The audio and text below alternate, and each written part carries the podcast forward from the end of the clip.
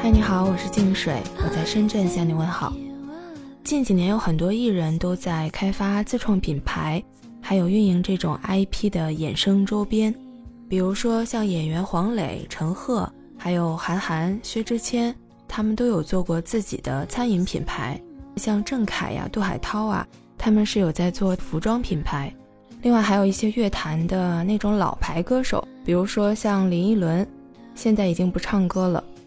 除了带货之外呢，也创立了自己的自有品牌。那明星自己开店或者是创立品牌，在前期的宣传上肯定是减少了很大的成本，不用再去请其他的明星代言。另外呢，很多人出于对偶像的喜欢或者是崇拜。也会亲自到店里或者是餐馆里进行打卡或者是消费，以此来促进自有品牌的这个销售额的增长。那这些品牌除了运营和质量暂且不说，有一点比较相似的就是价格都比较贵。比如说孟非和黄磊开的那个餐馆，刚开业的时候一盘毛肚就要一百九十八块钱，而且人均的消费基本上要在三百块钱以上。那这种消费水平基本上不是普通人能够经常去光顾的。那前几天呢，就有一个跟这个价格相关的一个热搜，欧阳娜娜她的自有品牌 Nabi，一件简单的只有一个 logo 的白色浴袍，售价九百九十八元。这个价格不但不包邮，而且在材质上还用了特别普通的聚酯纤维，就是我们俗称的涤纶。那有行业内的网友就结合它这件浴袍的设计、面料，还有相关的工艺以及各个环节可能需要的费用。进行了一个整体成本的计算，这样一件浴袍的总成本大概只有六十五块钱左右。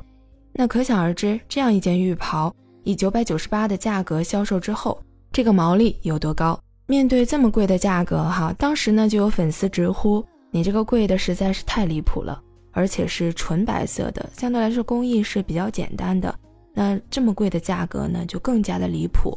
还有的网友甚至是调侃说。啊，你真的是看得起粉丝的这个消费能力。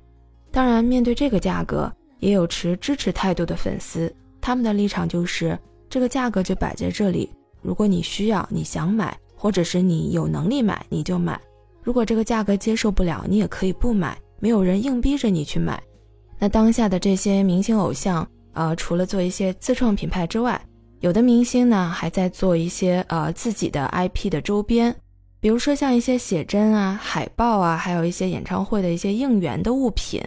那除此之外呢，还有一些文具啊、卡片啊，或者是卡包啊这种小的物件。那在价格方面，跟普通的产品相比，只要加上一个明星的 logo，这个价格呢就直接翻倍。比如说歌手邓紫棋，她之前呢也是出了一些周边啊，比如说有海报啊、毛巾啊、T 恤啊、保温杯啊这些东西。他自己的周边定价就是特别的高，比如说四张海报就要五百二十块钱，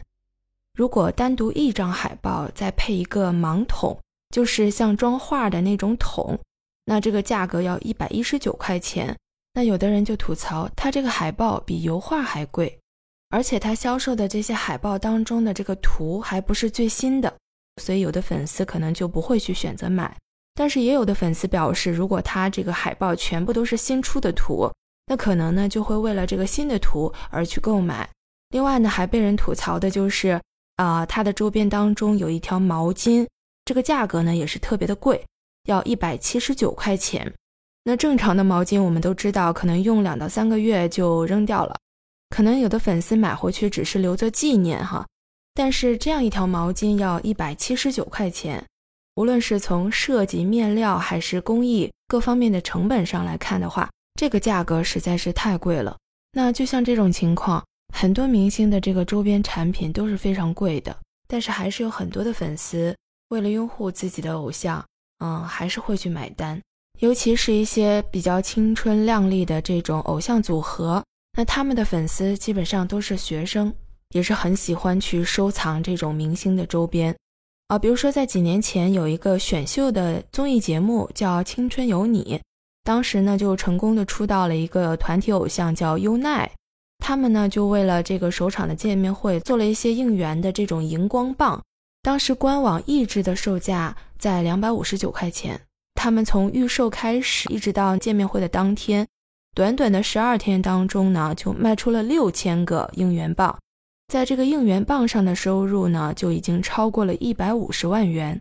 那有的人就会分析，为什么粉丝这么喜欢去收藏明星的一些周边呢？或者是去购买明星的一些自创品牌呢？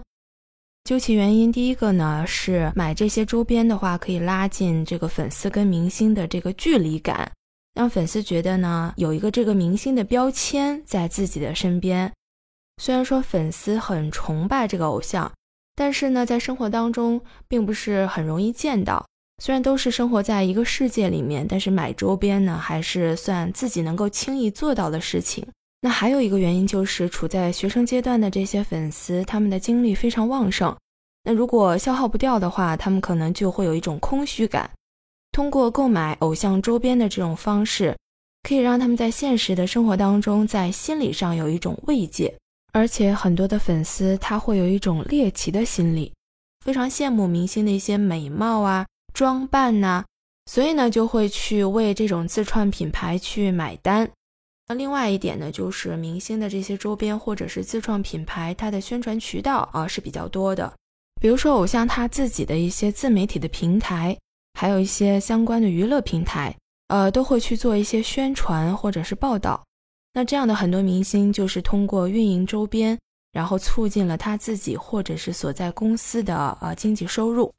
那这一点我自己是比较有感触的。我曾经在一家韩国的类似的娱乐公司上班，那这家公司呢，当时做的就是李敏镐演唱会的周边的运营，当时还在淘宝上开了一家企业店。我印象特别深刻的就是，淘宝店刚刚上线的一周之内，它的等级就从零就变到了几个钻，这个粉丝的消费速度是非常快的。而且还有一点就是，粉丝为偶像的周边买单的贡献的这个份额也是相当可观的。那我们可能不禁就想问哈，粉丝所购买的这些周边，到底能给我们带来什么？那从这些娱乐明星偶像的身上啊，到底会给我们年轻的这些粉丝们有什么正面的影响？那除了这些娱乐明星偶像之外，还有没有我们不曾了解的方面值得我们去崇拜？能不能把年轻人关注的点转移到更有价值的地方，或者是说，可不可以把粉丝经济的这种运营模式，更多的运用到其他更有价值的地方？其实，粉丝经济这个现象由来已久，基本上呢是伴随着偶像的出现而相应的存在。你比如说，古代的王羲之，因为他的书法特别的好，一把普普通通的竹扇子。因为在那个扇面上有几个字是出自王羲之之手，所以呢，这个扇子就变得供不应求了。可见这种偶像带动粉丝的这个效应，是从古至今一直都存在的。那除了刚刚提到的这个书法之外，还有瓷器、服饰、茶艺等等。其实我们的历史文化当中本来就积淀了很多瑰宝，原本这些瑰宝可能都是沉睡在博物馆里。或者是对外展出的时候才能让大众看到，但是最近这几年呢，有很多的历史元素都以文创的方式出现在我们普通人的生活当中。这两年一档上新了故宫，让很多人打开了眼界。原本不对外公开的一些宫殿，或者是不对外展示的文物，那也通过这档节目的镜头，让更多的观众看到并且了解到。那还通过年轻设计师的视角。把一些文物特有的元素提炼出来，设计出了一些适合我们当下使用的一些文创周边产品，比如说有韩熙载夜宴图元素的文化卫衣，然后有故宫琉璃瓦以及铜仙鹤元素的泡茶杯，还有彩妆、口红、文具、包袋等等。那也是通过这种方式，让更多的年轻人看到了故宫深处的美。也让大家了解到了这个历史文化的魅力，那也让我们当代人跟这种历史文化的距离感拉近了。他们也不再是深藏在博物馆当中供人观赏的文物，而是更多的融入到我们的身边。那真的是希望通过这种方式，能够有更多的历史文化元素呈现在我们的生活当中，可以了解到更多我们从前所不了解的这些文化瑰宝。然后让每一个人的心中都会有特别强大的这种文化自信。那对于我来说，我不会去追星，也不会去买明星的周边。那如果有这种历史文化的文创，我倒是很愿意去买。